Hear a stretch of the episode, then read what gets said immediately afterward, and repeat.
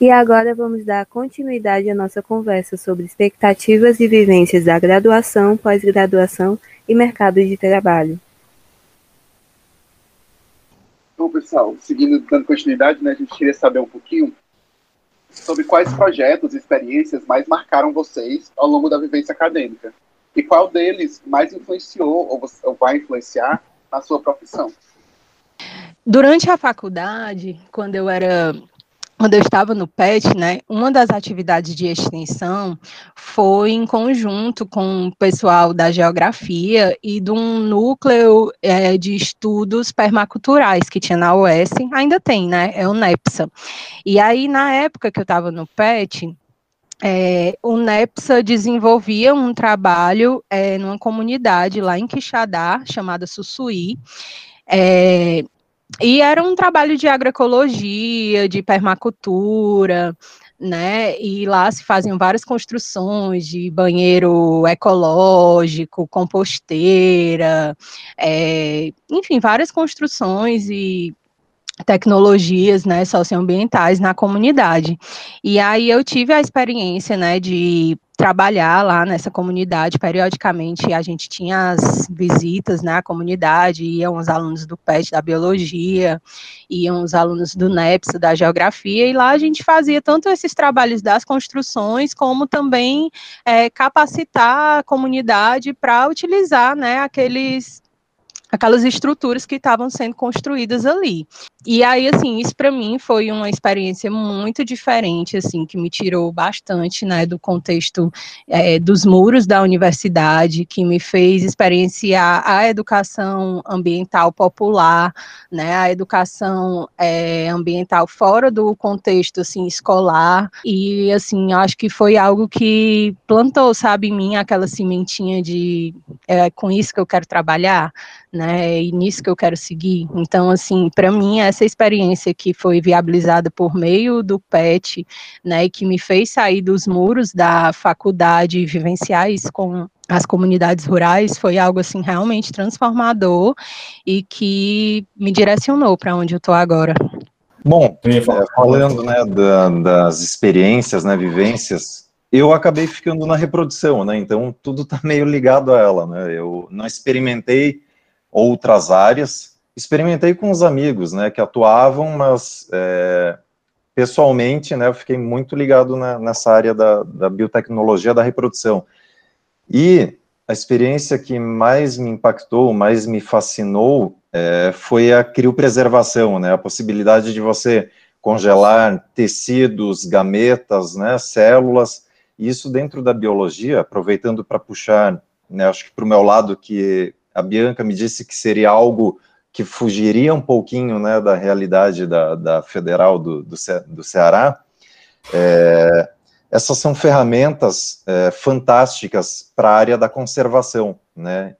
Seria, é um dos meus sonhos, né, desenvolver umas linhas de pesquisa ali no laboratório voltadas para conservação. A gente já teve alguns, alguns projetos, né, de, de estagiários ali, de projetos de conclusão de curso, é, voltados né, para criopreservação de ovário, de tecido testicular, e isso possibilita né, que você é, mantenha um animal se, se reproduzindo mesmo após a morte dele, né? Digamos, você tem uma espécie ameaçada e você tem um indivíduo que foi atropelado num estado vizinho, é, as gônadas podem ser retiradas, transportadas até um laboratório de reprodução, criopreservadas e estão ali como um banco. O animal morreu, mas você consegue reproduzir ele, né, mesmo depois da morte. Então, eu acho que na conservação de espécies é, é uma ferramenta, né, fantástica que possibilita muito.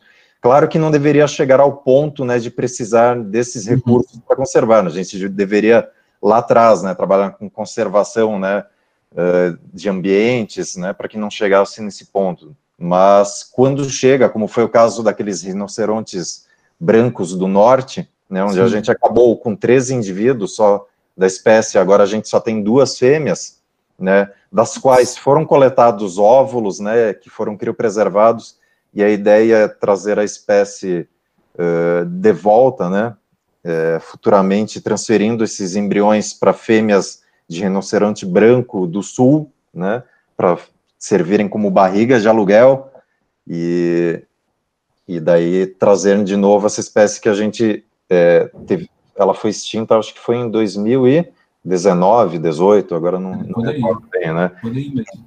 Então, acho que, que seria a área mais nobre dentro da reprodução assistida a conservação das espécies mesmo, né? Embora eu esteja mais envolvido com, com a reprodução assistida humana. O que não falta no mundo são pessoas, né? Então, eu sempre falo isso, uhum. né? Eu uhum. trabalho na área da reprodução humana, mas o que não falta né, no mundo são, são pessoas, né? Então, acho que se a gente pudesse focar, se a gente tivesse uma política aqui no Brasil de conservação que incentivasse mais nessa área, né, aproveitando essas tecnologias que a gente tem, os profissionais que nós temos, porque temos profissionais excelentes nessa área aqui no, no Brasil, uh, eu acho que esse seria o meu sonho maior, né, ver uh, isso sendo aplicado na conservação de espécies ameaçadas. Cara, que massa, viu, Rafael? Que, cara, que, que experiência massa isso de de congelamento, eu, eu não, eu, eu particularmente eu não sabia, não, não tinha ideia que, que estava em desenvolvimento algo desse tipo aqui no Brasil. Sabia? Cara, muito massa.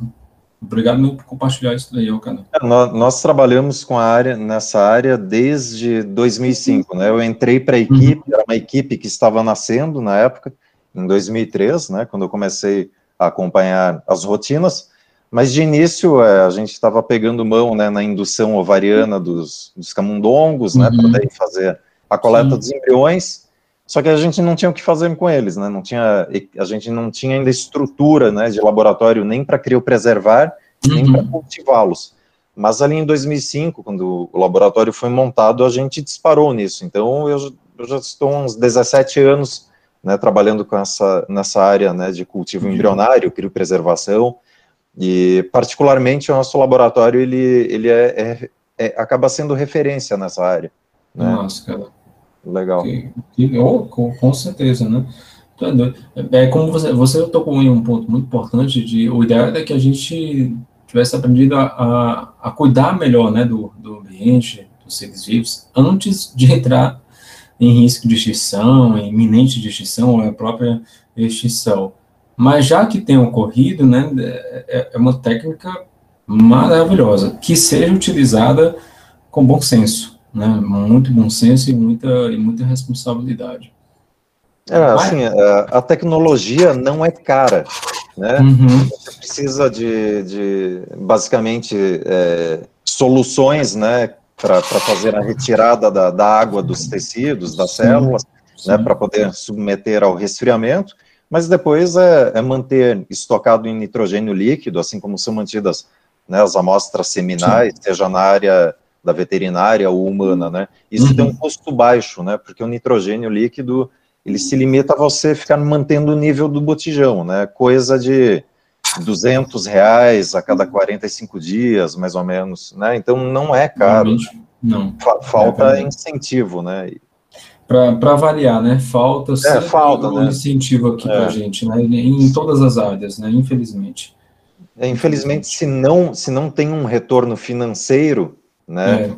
Para quem faz a gestão dos recursos, né? Que poderiam estar sendo disponibilizados para essas áreas, né?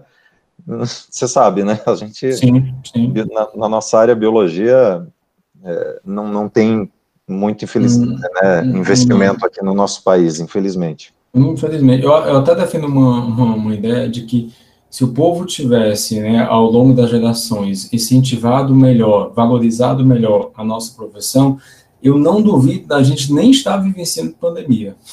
Sinceramente. o, o biólogo. Cara, o biólogo tem um conhecimento gigantesco, gigantesco, em várias áreas. Né? essa união aqui de, de, de, quatro profissionais de áreas totalmente diferentes, né? Imagina nos outros, os tantos outros que existem aí no, no mundo afora, tá doido? Ah, se o mundo tivesse na mão de biólogo, seria diferente. Seria muito diferente. Bom, e, e para falar um pouco de mim, né, também, falta eu e a Ruth aí sobre a, a pergunta que o Arthur colocou, né? Tem, é uma besteira que eu vou falar, certo? Mas para mim me marcou professora Penha, não sei se ela ainda está dando aula, deve estar tá dando aula ainda na UES, primeiro semestre, na época, a disciplina era Introdução à Biologia. Estava apresentando um seminário, meu primeiro seminário na minha vida. Sabia nem como é que fazia isso. E aí eu estava falando sobre um determinado assunto da, da biologia, e eu vi, gente, que ninguém da minha turma estava entendendo nada, nada. Aí quando eu parei, eu olhei assim para eles com um, um, cara de abestalhado mesmo, se vocês entenderem nada, né? Não, pera aí, galera. Aí, rapidamente, eu, eu, eu na minha mente, eu, eu, criei um outro jeito de explicar tudo que eu tinha falado, de modo bem rápido e bem didático. Aí, a, a professora Penha, quando, ela termin, quando eu terminei nela, disse olha, eu fiquei encantada. Você pode até nunca se tornar um professor, pode ser que você odeie a parte da licenciatura, mas você tem um dom para identificar quando os outros não conseguem compreender bem o que você está falando. Aí aquilo ali no primeiro semestre me marcou. Talvez por isso eu tenha rapidamente eu entrado no tentado entrar no mercado de, de trabalho como professor e graças a Deus deu deu muito certo. Foi uma coisa que me marcou. Mas não somente coisas que, que marcam a gente que a gente vai trabalhar. Por exemplo, eu nossa senhora, a experiência que eu tive com o professor Luiz Gonzaga, da UES, na área de ornitologia, de, aquele cara é um espetáculo, tá? É um espetáculo. Eu tenho muito conhecimento sobre o mundo animal, sobre as aves, gente. Cara, é um espetáculo. Sobre répteis, mas especificamente em aves. Eu fiz a disciplina dele, que era uma, uma disciplina optativa. O pessoal que ainda vai entrar aí para as graduações, existem disciplinas obrigatórias, existem disciplinas optativas e as optativas fazem parte, é meio que obrigatório você escolher, porque senão você não consegue preencher os requisitos mínimos para se formar. E aí você escolhe as áreas, né? E aí é um excelente momento para você conhecer novas áreas. É um excelente momento. Né? E aí, numa dessas, eu escolhi a área de ornitologia, que eu sabia que era estudar pássaros. Nossa, as atividades de campo, eu sempre gostei de atividade de campo, gente. Sempre, sempre, sempre, sempre me marcou muito coletar os pássaros, identificar tamanho, espécie, anilhamento, aves que vinham do, de rota migratória do Canadá para o Bajara, cara. Como é que você encontrava uma ave que veio do Canadá? Como é que sabia isso? Né? E a gente conseguia identificar isso gaviões, gaviões, é, é, gaviões cinzentos caindo na, na rede de pesca, e aí o Luiz Gonzaga não deixava a gente pegar, porque a garra de um gavião, meu filho, é tamanho do, do maior de todos, dentro da gente, então somente ele podia pegar, devido à falta de experiência na época, mas aí eu trabalhei com o Luiz Gonzaga fora da graduação já, eu já trabalhando como professor é, em outras escolas, e ele me chamando, dizer, bora fazer um trabalho de campo no Parque Eólico lá de Aracati, ó, bora. A gente passou dois, três dias no meio do, do nada, sol troando na, na, na cabeça da gente, coletando, identificando animais para ver o impacto ambiental que uma energia eólica pode provocar no ambiente. Ao contrário do que alguns pensam, tem impacto ambiental. Tem um mínimo, mas existe um impacto ambiental e a gente estuda isso. Então, trabalhar com o Luiz Gonzaga dentro da graduação e fora dela, para mim foi uma experiência maravilhosa. E na parte da bioquímica e da microbiologia, embora eu acho muito interessante, também foi muito bom para saber que não dava certo comigo. Então, eu fui para outro lado mesmo. E é isso, galera. Eu fiquei pensando aqui, tentando lembrar, e aí eu acho que o momento que eu fui né, que eu fui bolsista e ser, eu acho que foi muito importante, né, porque eu acho que é muito da valorização do seu trabalho, porque até então eu fui, né, eu era voluntária, o que era muito bom também, né, mas assim, quando eu fui bolsista ser e, e aí e eu realmente consegui vivenciar a realidade, né, de laboratório e tudo, acho que foi muito importante de eu me encontrar, mas teve outros momentos marcantes, eu estava lembrando quando eu fui da, é, da gestão do, do CA também, eu, fiquei, eu lembrei desse momento agora. Quanto foi importante, porque assim, a gente foi construindo lá com outras turmas, com, né, a gente foi criando laços com outras turmas, foi entendendo esse meio mais de representante. Então, assim, eu lembro que foi a gente, a gente tinha que organizar as coisas e, e tinha e tinha que ficar Semana à frente, da Biologia. muitas- Organizar a muitas- Semana da Biologia. Nossa Senhora. Sim, ah, nossa, gente. Então, esses, né, a gente ficar realmente com essa dessa mão de obra, né?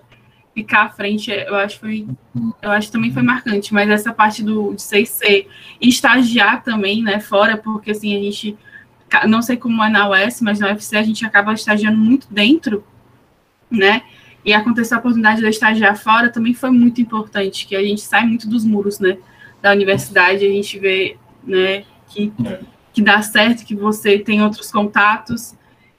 Então, eu acho que foi esses momentos, assim, da gente de ver de outra forma.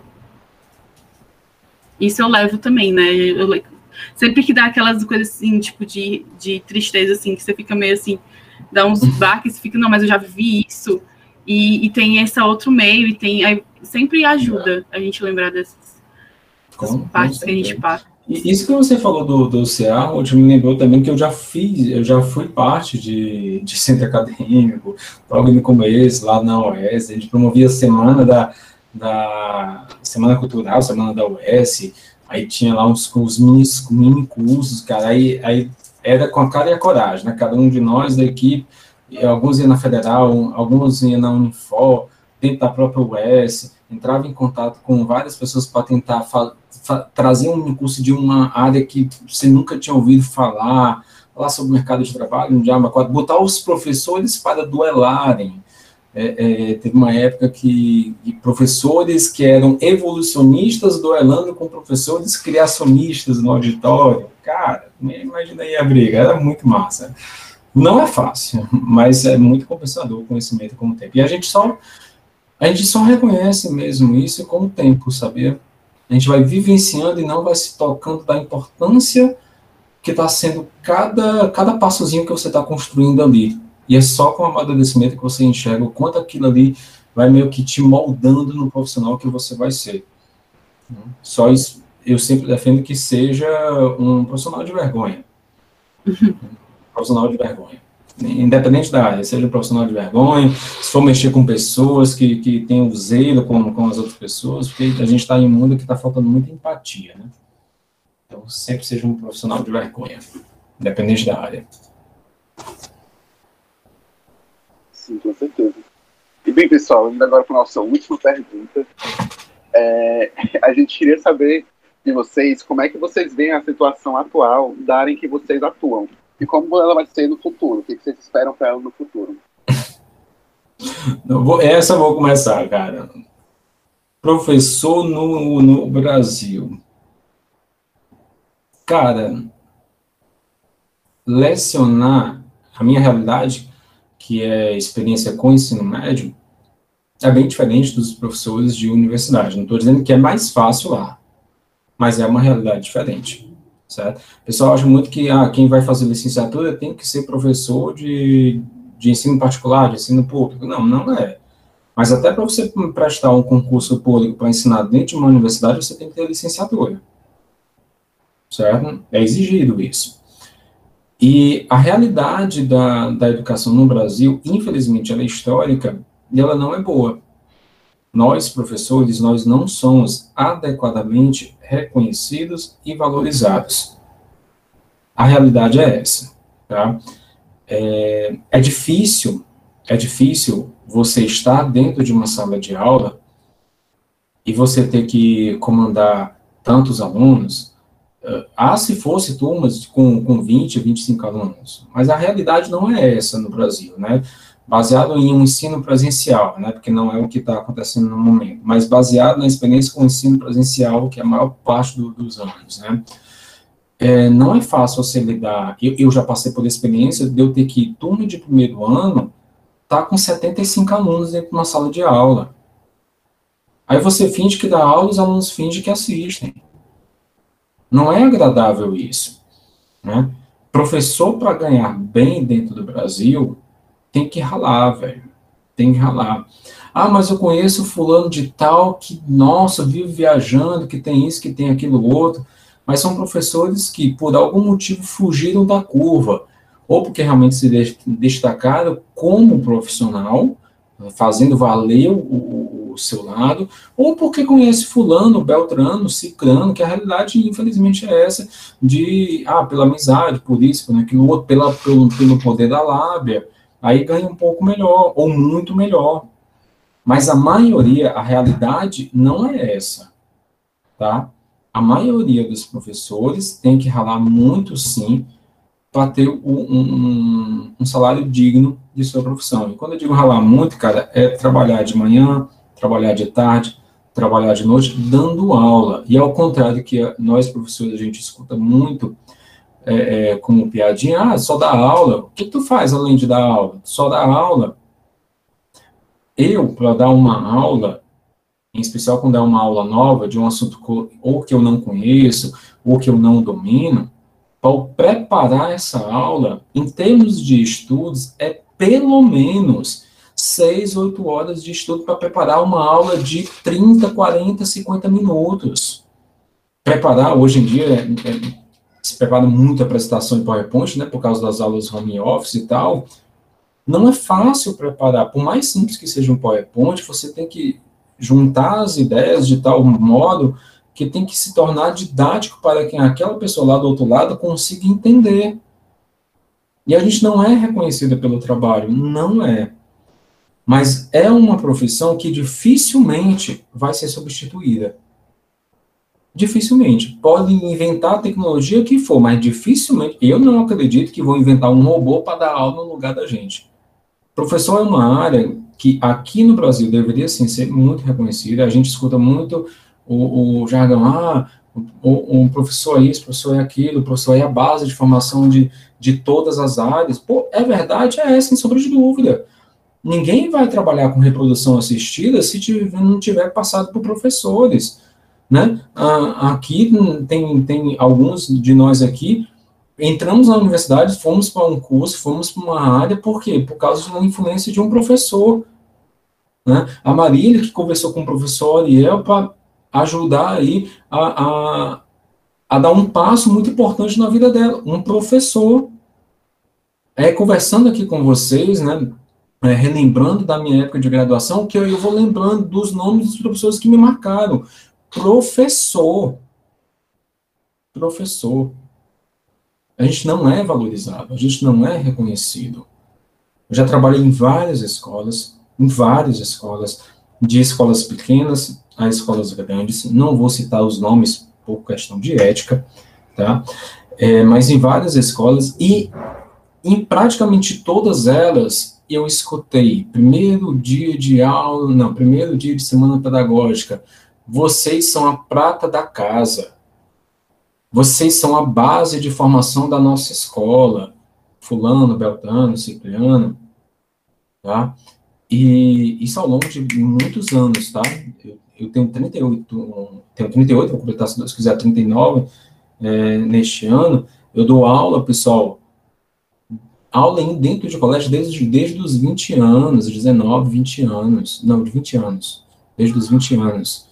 Então, eu já escutei muito isso de diversas pessoas. Aí, na hora que você chega, acontece uma determinada situação que você, como professor, não tem culpa, o mesmo cara que te falou que você é a prata da casa, ele disse, ó, oh, mas aquele fulano, aquele aluno é, não gosta de você, então você está sendo colocado para fora da escola.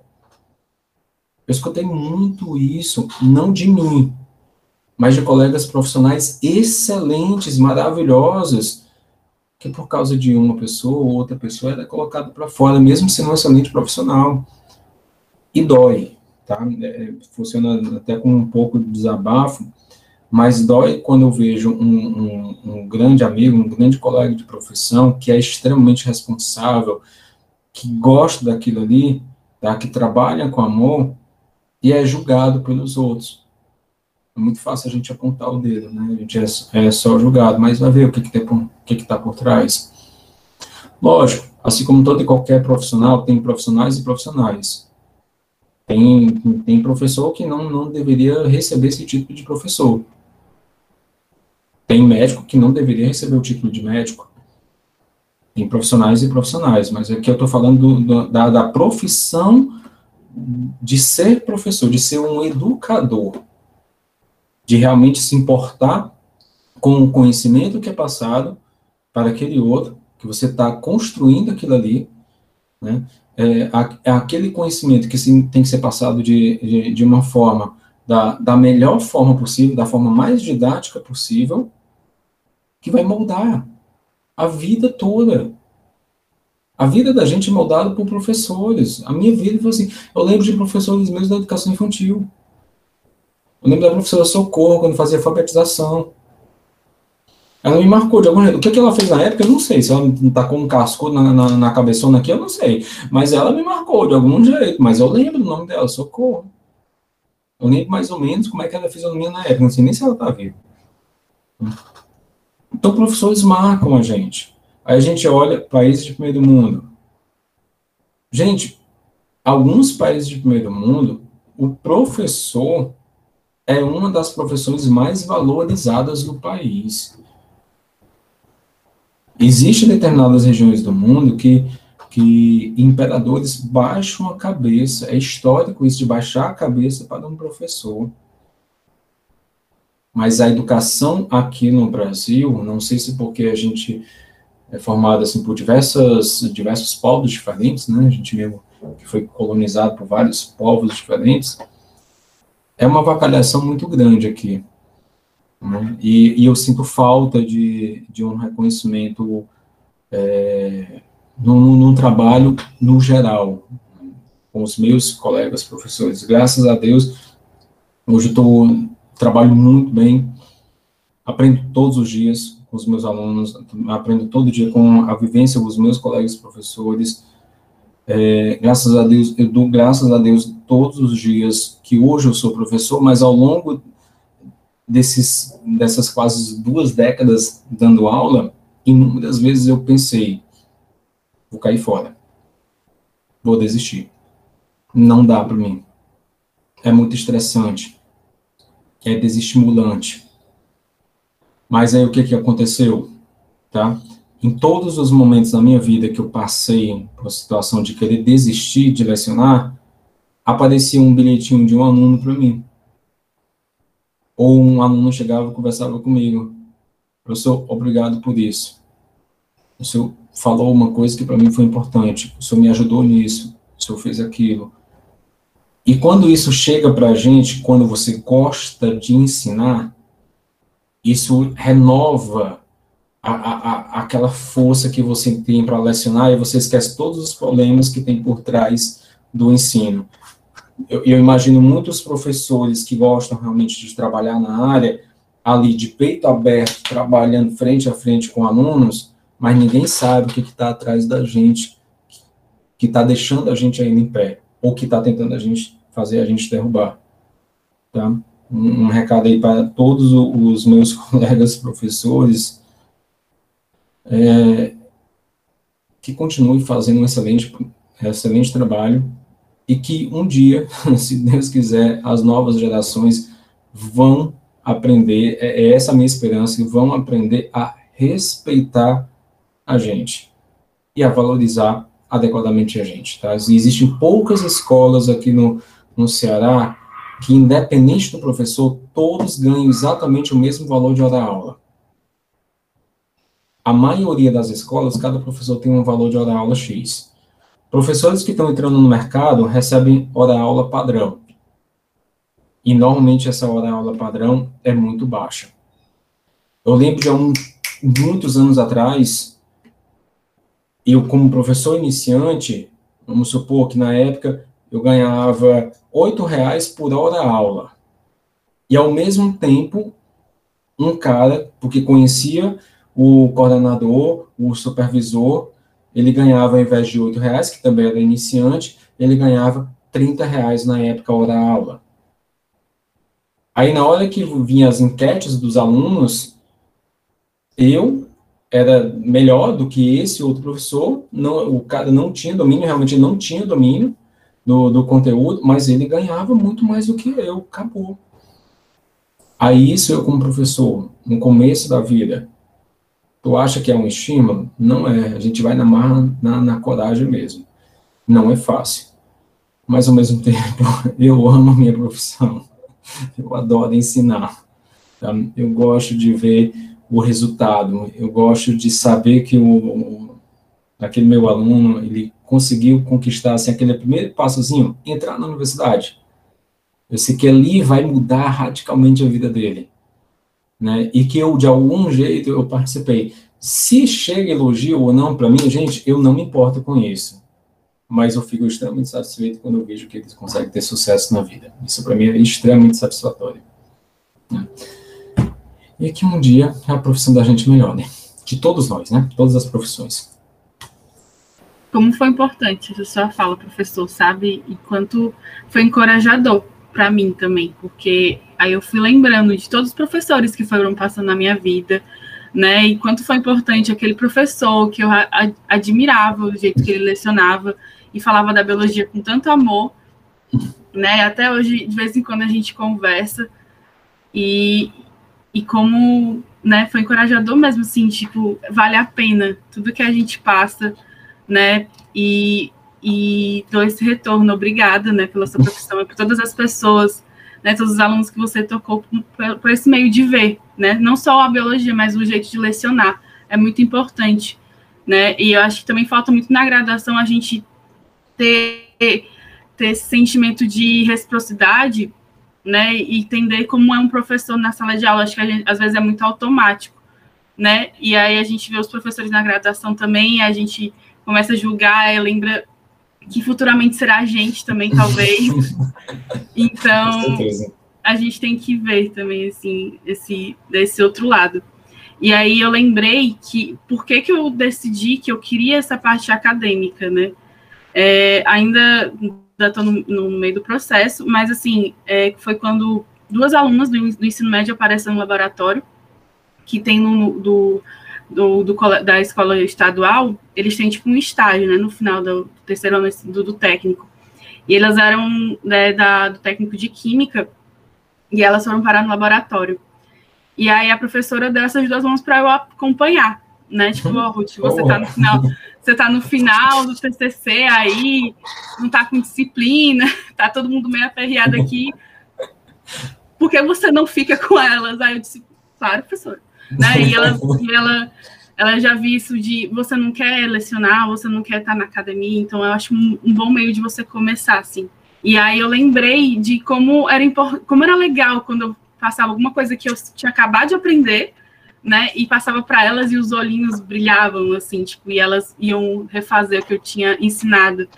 E aí eu, eu como é legal ensinar, sabe? Como é legal, tipo, você, o pouco que você sabe passar para outra pessoa e essa pessoa reconhecer. Então, né, eu acho que ainda é muito difícil, principalmente quando a gente decide pelo meio acadêmico, é, porque as pessoas não reconhecem. O meu objetivo é ser professora de, né, do, da graduação, é, mas, assim, até você chegar né, né, nesse, nesse cargo, o quanto que as pessoas não olham né, para você e você acha que você está só estudando, que você não está né, fazendo nada, e tipo, as pessoas vão só admirar quando você estiver lá concursada, com um, um, valor, e as pessoas, ah, é porque está concursada, porque trabalha para a universidade, aí as pessoas vão começar a te admirar, mas não, não admiram o processo, né?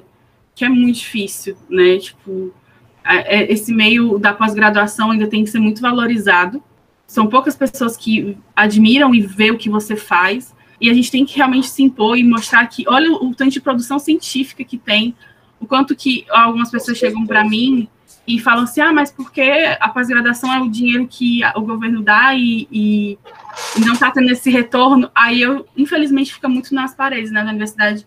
Aí eu chego e mostro o tanto de produção científica que o programa que eu faço parte tem, né, o tanto de coisas inovadoras que tem, né, a parte da, da bioquímica, das lectinas, né, da, da para prevenção de saúde, do câncer, tanto do meio ambiente, né, tipo, quando eu trabalhava, quando eu trabalhava com a Egypt, quando eu falava, né, que a gente criava um meio de remediar, os olhos brilhavam, assim, as pessoas entendiam o que a gente fazia. Então, a produção científica é muito importante e ela tem que ser mais visualizada pela sociedade, mas a gente também tem, também tem que impor, a gente tem que mostrar, olha o que eu faço, isso aqui, ó, isso aqui, tudo que eu, o que eu já vivenciei, o que eu vejo ali do meu colega, e a gente tem que falar com gosto real do que a gente faz, porque às vezes é tão cansativo e a gente acaba, a gente fica desmotivado, né? E aí a gente tem que realmente admirar cada trabalho científico que a gente vê, que a gente, do nosso colega, do que a gente, do nosso grupo. Eu estou numa parte agora que é mais, ela é mais, é, eu trabalho com, com fruto, com é, é, pós-colheita. E aí eu falo, gente, olha isso aqui, a gente produz isso para melhorar o tempo de prateleira do fruto e para as pessoas chegarem com mais qualidade. E aí as pessoas vão entendendo o quanto é importante a produção científica o quanto é importante ter ali aquelas pessoas que, com pouco que recebe, né, e se virar, porque eu já vi gente na, na pós-graduação com a bolsa né, do mestrado se virar, ter filho e ter casa e, ter, e com a bolsa conseguir sustentar tudo isso, entendeu? Então tem que ser mais é, bem visto e né, é, admirado também isso. E eu acho que é isso, né? A gente tem que realmente olhar com bons olhos a produção científica e realmente a gente tentar, né, essa divulgação científica tem cada vez aumentado, né, vejo muita gente, muito divulgador científico grande, né, então a gente tem que realmente cada vez mais aumentar o, o nosso espectro de pessoas para ser atingido e não ficar só no, no muro da universidade. Certeza, viu, Ruth? Bom, então vamos lá, né? É, Primeiro, assim, eu queria reforçar é, a fala dos colegas, né? Porque não tanto quanto eles, talvez, mas eu experienciei um pouquinho de cada uma dessas coisas, né? A área do ensino. Eu acho que é bem difícil sair da UES sem experienciar o ensino. É verdade. Né? A gente vive bastante mesmo a sala de aula e para fora dos estágios também eu tive outras experiências de dar aula também na área do ensino básico. É, e assim, Olha, não é fácil, viu? É um trabalho, eu posso dizer que foi um dos trabalhos assim mais difíceis que eu fiz. É difícil, é difícil assim você ter força e conseguir se manter, porque realmente a desvalorização é muito grande, é, é assim da educação, né? A educação assim como a ciência, né, que é o que a Ruth está falando, as pesquisas, a gente, é, a nossa sociedade parece que não não percebe, né, assim, o, o tamanho da importância essa questão né, da valorização da educação, é, da ciência, da pesquisa, é, é, algo que realmente no nosso país é, precisa melhorar bastante, né? E, sobretudo, nos últimos anos, a gente tem passado aí por vários retrocessos. É, e, na minha experiência, né, no terceiro setor, eu acho, eu acho assim, até bem legal eu ter esse espaço para falar isso, né? Porque durante a universidade a gente tem vários estímulos, assim, né, para o mercado, para a área do ensino, para a área do, para área da pesquisa, né? É, mas essa questão da atuação no terceiro setor é algo que às vezes nem é muito conversado, pelo menos na minha época não era muito, né? E assim, é, na vivência com os meus colegas de trabalho, eu percebo muito que as pessoas que trabalham no terceiro setor, meio que elas aprenderam a trabalhar ali depois que elas começaram a trabalhar ali, mas elas não tinham muitas experiências é, antes disso, né? Elas não tiveram muitos estímulos é, de, durante a graduação para experienciarem isso né? Então, assim, é até uma dica que eu dou para quem está na universidade agora, tentem se aproximar, né, do, das instituições do terceiro setor. É, existem bastante aqui no Ceará é, e tem crescido também. E, assim, é um trabalho, assim, fundamental, né, porque o terceiro setor, muitas vezes, ele atua onde o poder público não consegue atuar. Então, assim, é realmente um trabalho muito importante e que muitas vezes é invisibilizado. Invi, ah, invisibilizado. é isso mesmo que eu queria dizer. É, e, assim, né, sobretudo com alguns representantes nacionais, né, que pregam aí que o zongueiro, esse pessoal que só quer pegar dinheiro, que só ganha dinheiro e não fazem nada. É, então, assim, não é nada disso, né? Se aproximem dessas instituições, conheçam o trabalho delas, participem do trabalho delas, porque realmente é um trabalho, assim, que hoje eu percebo como essencial, né? Eu percebo várias vezes no meu trabalho, eu fico pensando assim, nossa, se a gente não estivesse fazendo isso, a nossa instituição não estivesse fazendo isso, quem estaria fazendo? Né? O poder público ia assumir essa responsabilidade, ele estaria executando essa ação. Então, assim, é, a importância do terceiro setor é algo assim é indispensável, né? E que eu acho que a gente tem que se aproximar muito disso. É, a realidade para essas instituições no atual momento nunca foi fácil, mas no atual momento está bem difícil, né? A questão assim de investimentos é, dentro do, do, próprio pra, do próprio país, né? Para essas ações, é, para projetos socioambientais, eles encurtaram bastante nos últimos anos, né? É, tinha também acontecia bastante a questão de investimentos né, é, internacionais nesses projetos, nessas compensações ambientais, mas é, pelas próprias relações diplomáticas assim do Brasil nos últimos anos isso tem ficado cada vez mais complicado, né? Então assim nós vivemos tempos difíceis, bem difíceis, né? E assim eu preciso ter uma perspectiva esperançosa, né? Então, eu acredito que com esse momento todo de dificuldade que a gente está passando, pela pandemia, pelas questões políticas mesmo, eu acho que isso vai nos abrir os olhos, né? É, e eu espero realmente, né, que isso abra os olhos da sociedade como um todo para a importância, né, disso que a gente está falando aqui, da educação, da ciência, da pesquisa, do terceiro setor, né, e do meio ambiente, sobretudo, né, da natureza, que a gente vive sempre nesse modo exploratório, utilitarista, né, da natureza, e é isso que tem, que nos levou aonde a gente está, né, é isso que a gente está vivendo agora. Então, assim, essa é a minha, a minha percepção. Os colegas, né, colocaram né, as perspectivas né, da, da, educação, da pesquisa, a Marília agora falou do, do, terceiro setor, e acho que vai ficar legal né, esse diálogo, porque agora eu falo então da, né, do meio da, privado, né, porque a reprodução assistida humana, a veterinária também, né, mas falando mais da humana, ela em, em sua quase totalidade é, é privada, né, a gente tem poucos serviços públicos. É uma área cara para quem está pagando pelo serviço, é uma área que tem uma boa remuneração né, para quem está inserido numa clínica de reprodução assistida humana, né, os salários vão ficar, uh, depende do cargo, né, a gente tem basicamente três níveis né, de embriologistas dentro de um laboratório, o júnior, que vai estar tá ali com um salário em torno de 2 mil, ele recebe mais ou menos como um técnico de laboratório, tem o embriologista pleno, que já vai para um salário aí de 5, 6 mil, e depois a gente tem o sênior, que está lá no topo, né, comandando o laboratório, e aí eh, os salários, né, podem chegar né, na casa dos 12 mil, né, é, falando um pouco, né, de, de custos, aproveitando, é, eu falei que não é uma área barata, para vocês terem ideia, para a gente conceber uma criança, né, através uh, das técnicas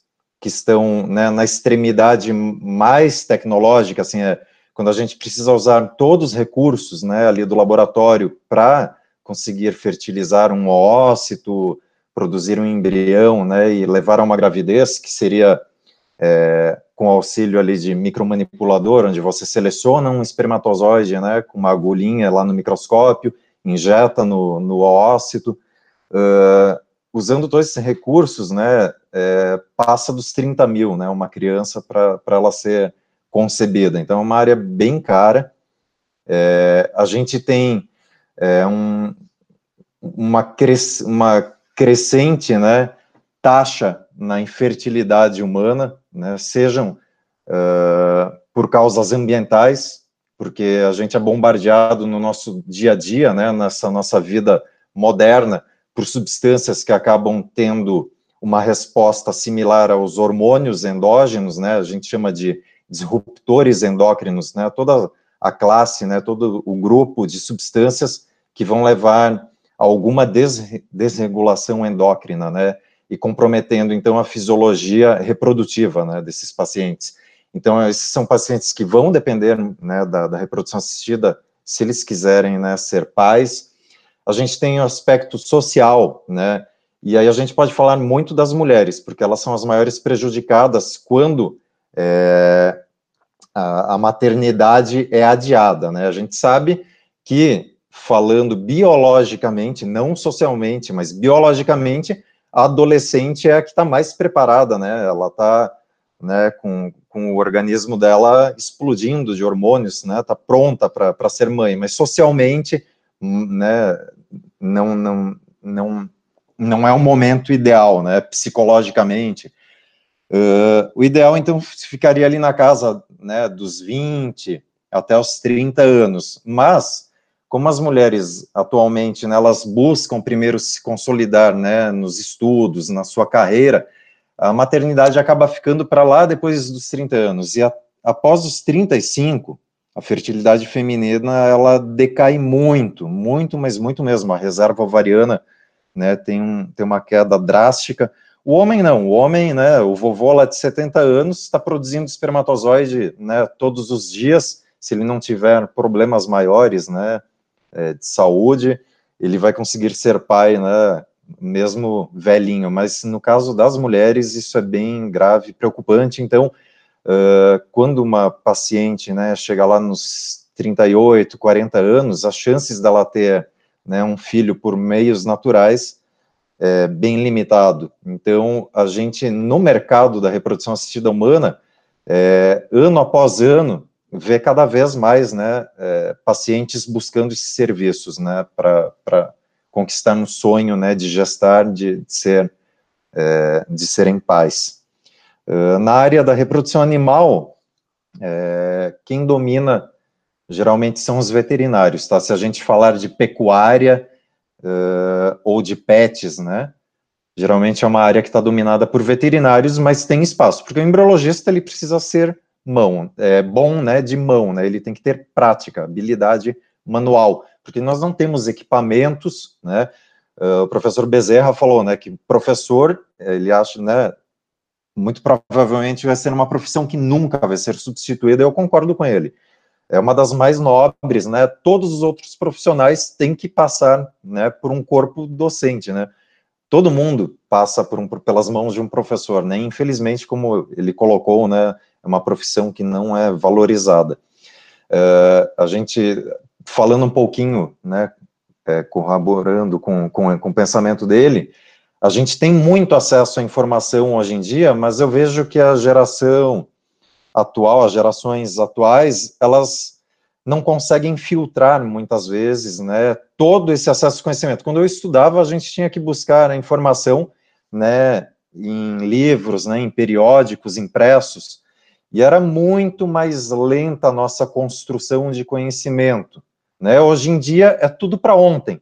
A informação chega muito rápido, a devolutiva tem que ser muito rápida, mas uh, as pessoas são bombardeadas por todos os lados é, de coisas que tiram o foco, né? Sejam redes sociais e isso é muito complicado na formação de opinião, né? Se você não tiver os pés no chão, é, você pode ser né, é, influenciado negativamente, né?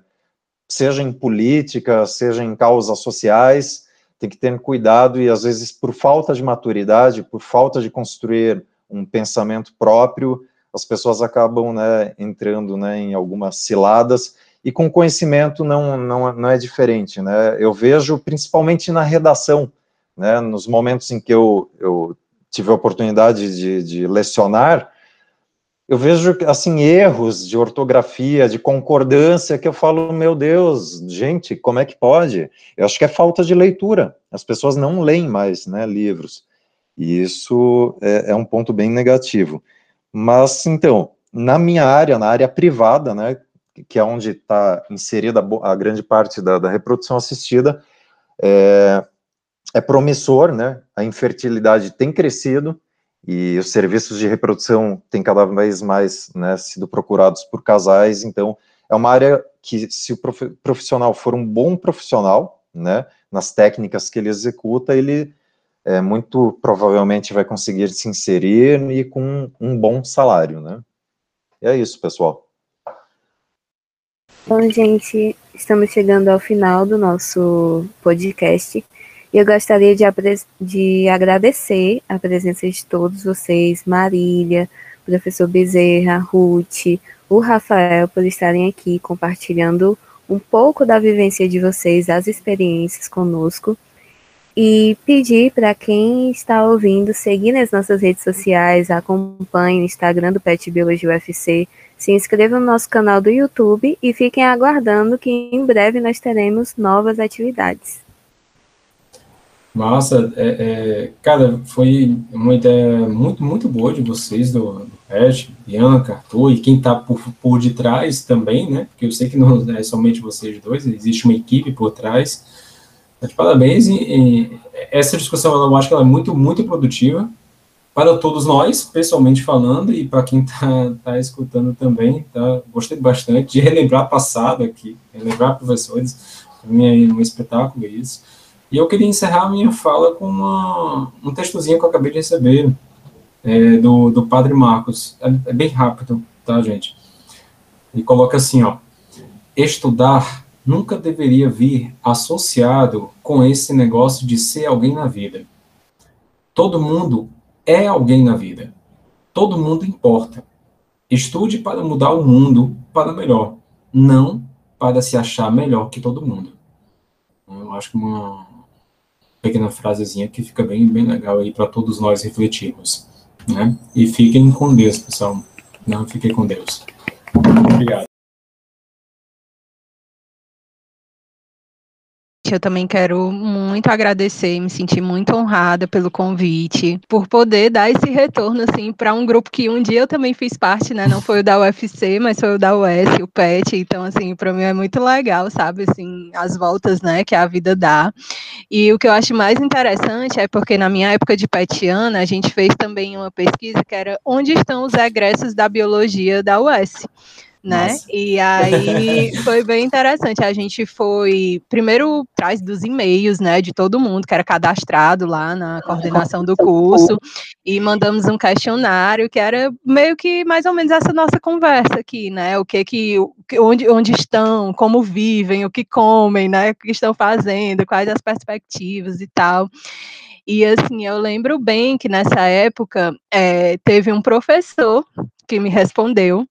E como sempre, né, os professores sendo marcantes na nossa vida e o retorno dele assim foi muito interessante, né? O professor Igor Paim, que é professor do IFCE, ele foi aluno da UES e na época eu mandei, né, esse e-mail para ele que era uma ação do PET, perguntando, né, como que ele estava, o que, que ele estava fazendo, e, e, se ele tinha algumas dicas, né, para os alunos de graduação.